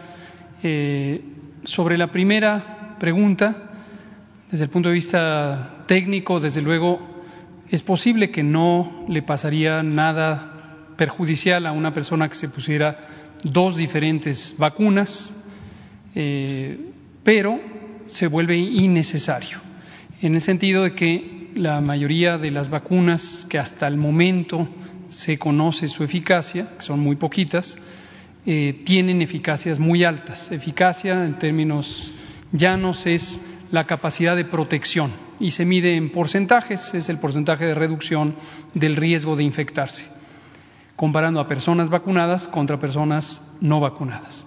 Entonces, en general, las que hasta el momento se conocen tienen muy altas capacidades de protección y se vuelve innecesario ponerse una segunda vacuna. Eh, hay esquemas de dos dosis, como el de Pfizer, hay esquemas que serán de una dosis, como el de Cancino, pero me estoy refiriendo a lo que usted señala, que alguien diga, hoy me pongo la de Pfizer, mañana la de Cancino, mañana la de Astra, pasado mañana la de Janssen, ¿no? si no, pasado mañana en los meses siguientes. Entonces, hacemos el señalamiento para toda la población que no es necesario vacunarse más de una vez solamente con el esquema que se recomienda.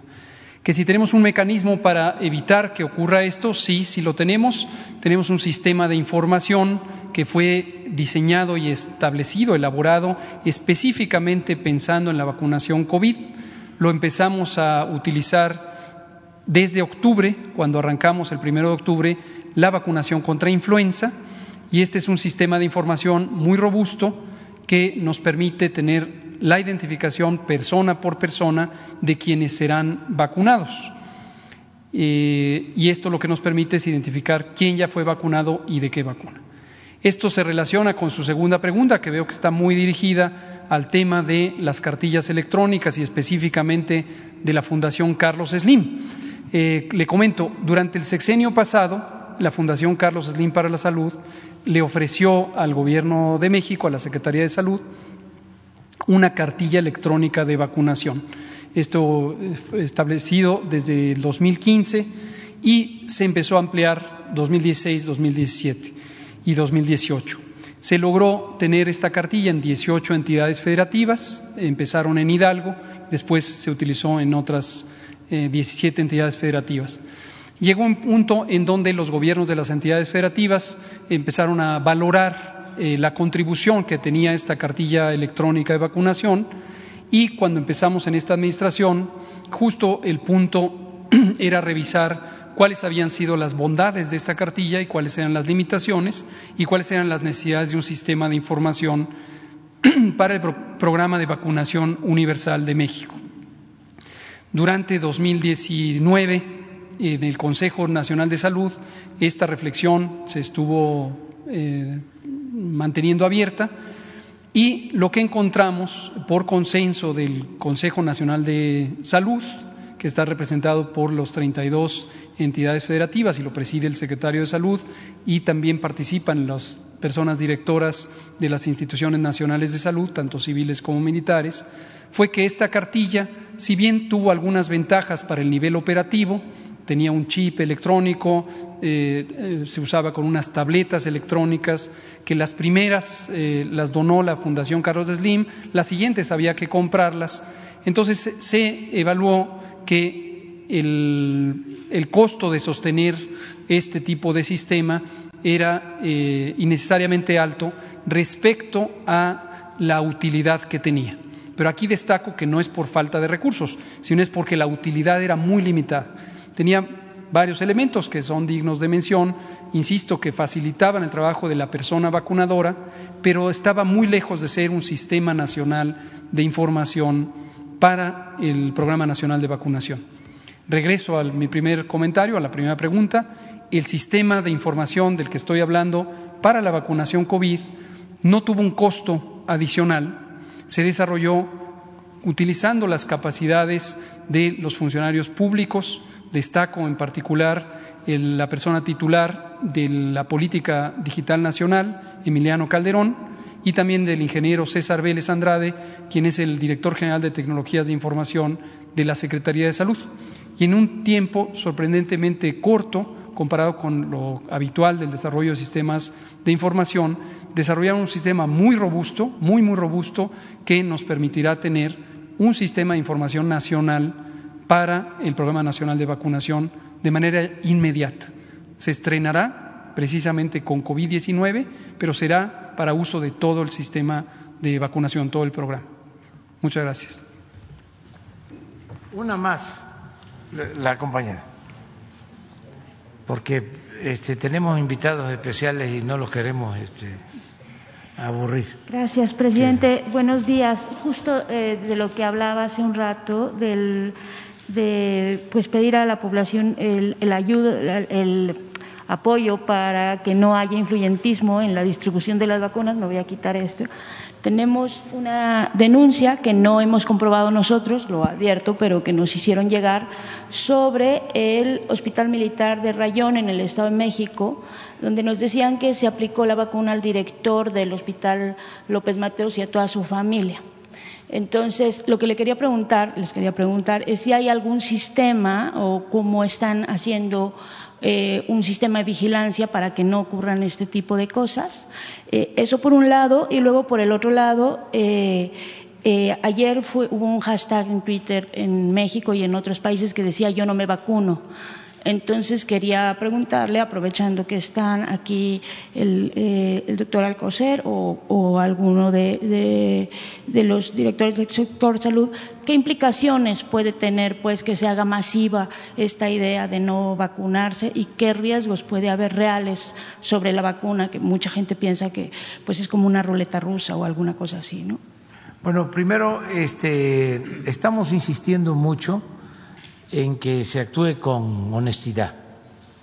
Y lo que acabas de denunciar seguramente se va a investigar para este, ver si es cierto, ¿no? De ser eh, así, pues este, se va a actuar, se van a tomar medidas, porque eh, hemos estado mm, hablando del tema bastante. Es este, enfrentar siglos de influyentismo, siglos de influyentismo. Es una de las calamidades que se han padecido en México. Entonces, lo más importante es recurrir a la gente, porque tenemos un pueblo responsable y consciente. Antes, este, como no se hablaba de estos temas, hasta se pensaba que era normal este, el influyentismo. Todavía sigue pasando que de repente hablan para decir, es que mi hija no pasó el examen. Este, ayude. Está este, desesperada.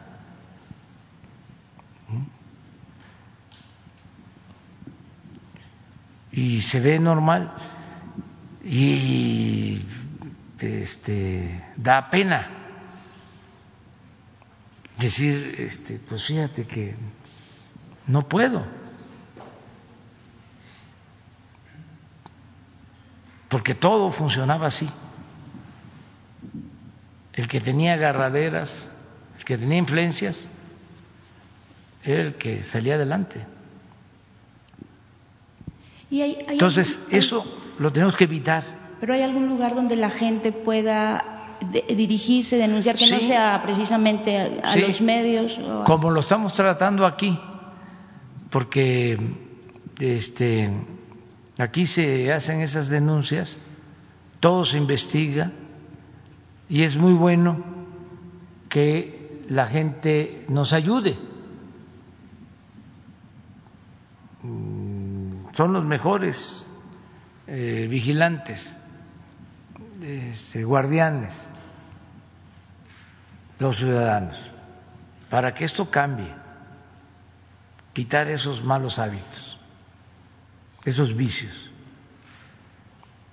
Y tenemos que dar el ejemplo desde el gobierno.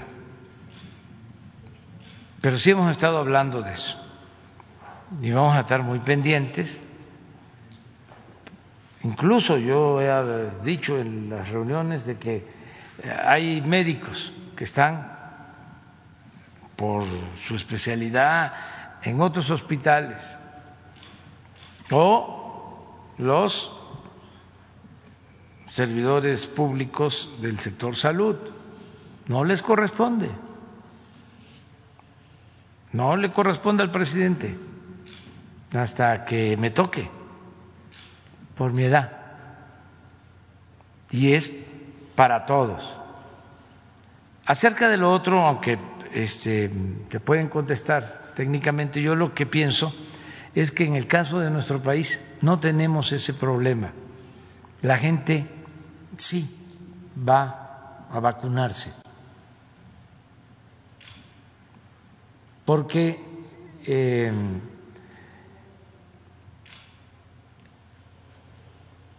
eh, hay una tradición en la aplicación de las vacunas. ¿Quién no tiene de mi generación una este, cicatriz? Llegaba a Tepetitán porque no había carretera. Llegaba a un barco que se llamaba El Mensajero de la Salud. Y los que estábamos en primaria nos preocupábamos mucho, porque ahí llegaban a vacunarnos. Y era una lloradera tremenda, ¿no? Entonces, pero esto desde hace muchos años. Además, este, la gente tiene confianza de que no vamos nosotros a aplicar algo que eh, los perjudique. No creo yo pues que haya ningún problema en ese sentido. De todas maneras, vamos a estar informando de que debemos de vacunarnos todos cuando nos toque la vacuna. Pero si quieren, este, ah, otra cosa que es muy importante es la libertad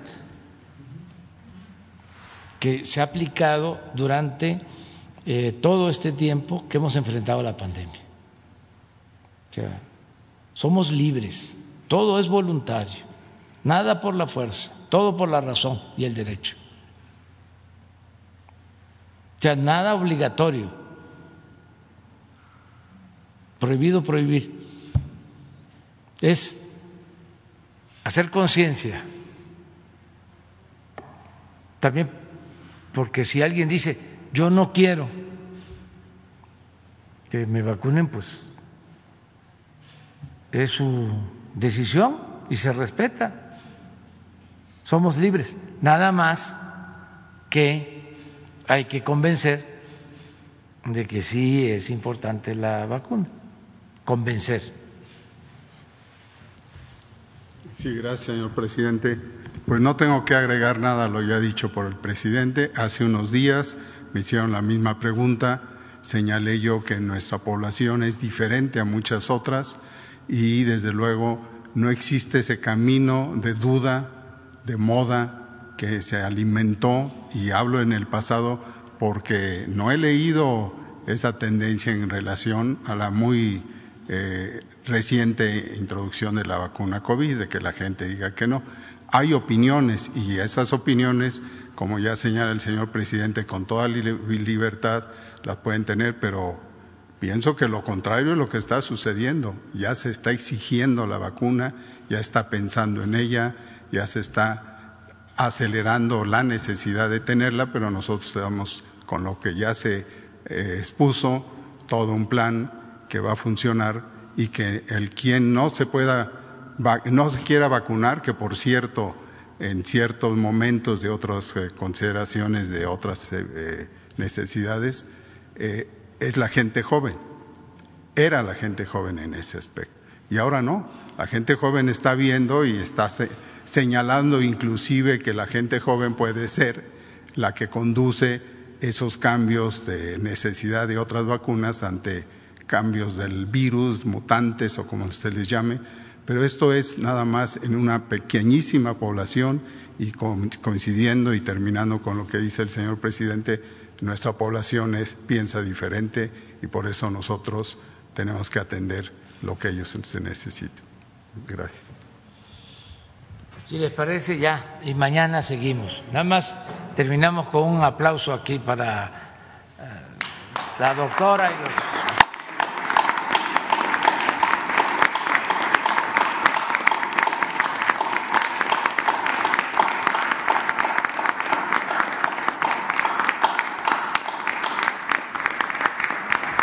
felicidades.